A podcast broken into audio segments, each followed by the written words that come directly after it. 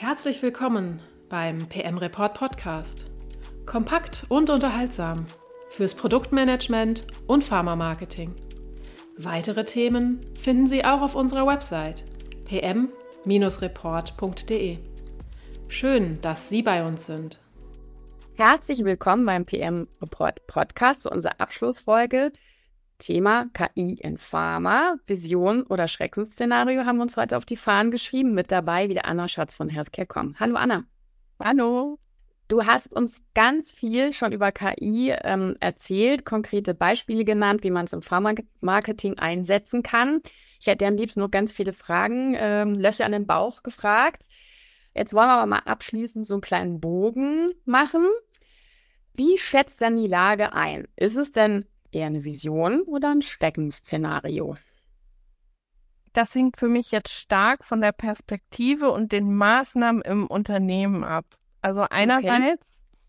bahnbrechende Fortschritte sind damit möglich. Mhm so innerhalb der Arzneimittelentwicklung, der Diagnose oder auch dem Marketing. Dann haben wir so eine visionäre Zukunft quasi, mhm. die wir da vorn sehen können.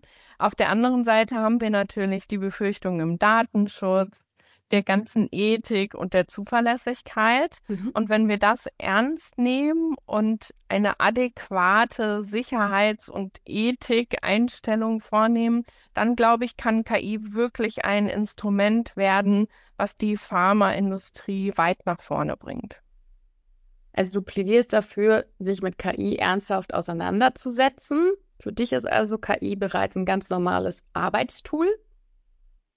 Ich glaube, das müssen wir so betrachten mhm. und verantwortungsvoll und zweckmäßig damit umgehen. So wie jedes Werkzeug, was wir irgendwann mal eingeführt haben, müssen wir uns jetzt mit Anwendungsbereichen und Grenzen auseinandersetzen.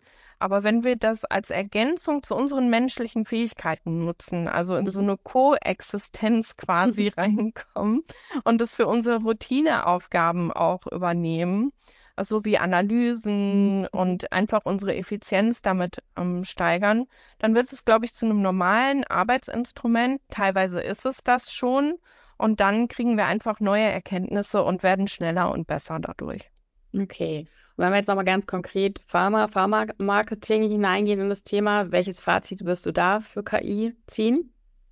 Ich glaube, in der Pharmaindustrie ist KI einfach keine Zukunftsmusik mehr, sondern mhm. da ist es schon Realität. Gerade in der Technologie ist es da schon total spürbar.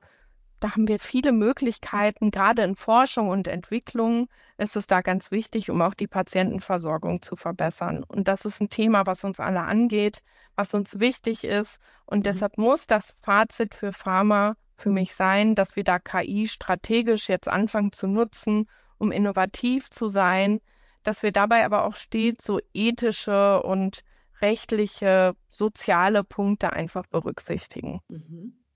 Wenn du jetzt mal Koexistenz, visionäre Ausblick, mit welchen Trends und Entwicklungen rechnest du denn so in den nächsten fünf bis zehn Jahren? Also auf jeden Fall personalisierte Medizin, glaube ich, ähm, wird sehr schnell kommen. Es gibt ja auch im Gespräch schon diesen virtuellen Zwilling, der uns einfach mhm. nochmal virtuell abbildet, wo wir viel ähm, ausprobieren können. Ich glaube, da kommt ganz viel. Ähm, ich glaube, dass so digitale Therapien, also Psychotherapie, alles das, wo ein großer Mangel einfach vorherrscht, dass wir da sehr viel effizienter ähm, werden durch KI-Programme mhm. und das einfach so erweiterte Datenanalyse, also die Fähigkeit der KI, so komplexe Datenmuster zu erkennen, dass das mhm. viele ähm, Behandlungsmethoden einfach gravierend beschleunigen wird. Und das sind die ersten Dinge, die wir auch positiv merken werden. Das hatten wir ja auch in der vorherigen Folge KI im Pharma-Marketing besprochen. Da hattest du schon so ein Stichwort angerissen, Kreativität und dass KI Raum für Kreativität schaffen kann. Andere These ist ja immer, dass KI uns die Arbeitsplätze wegnimmt. Was denkst du denn? Ich glaube, es wird beides geben. Das mhm. ist meine ehrliche Antwort.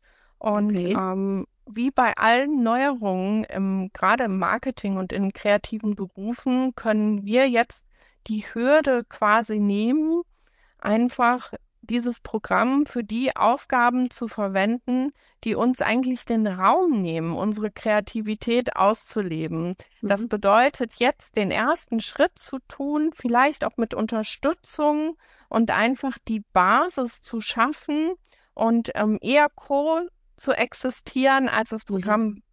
Weghaben zu wollen, weil das wird sowieso nicht funktionieren und dadurch Zeit zu gewinnen, ähm, um eben genau das zu tun, was wir Menschen noch besser können, nämlich kreativ zu sein und um die Ecke zu denken.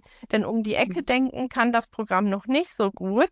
Mhm. Und ähm, deshalb glaube ich, ist es eine große Chance, so Routineaufgaben und Analysen vom Programm machen zu lassen und sich nicht zu sperren, sondern zu lernen und Zeit zu gewinnen für andere Aufgaben. Und was immer noch weiter zählt, ist der menschliche Faktor. Also das zentrale Gespräch für den Mitmenschen, das bleibt ja. Und sich okay. darauf zu konzentrieren, zählt ja eben auch im Marketing. Das beruhigt mich, Anna, dass du jetzt gesagt hast, der menschliche Faktor klingt sehr schön. Und eine Koexistenz mit der KI klingt auch irgendwie ganz gut. Danke, Anna, für deine Zeit, für deine Expertise. Ich habe sehr viel gelernt. Ich hoffe, Sie auch. Und ja, ich hoffe, wir hören uns einfach mal wieder, Anna. Und Ihnen vielen Dank fürs Zuhören. Tschüss. Vielen Dank.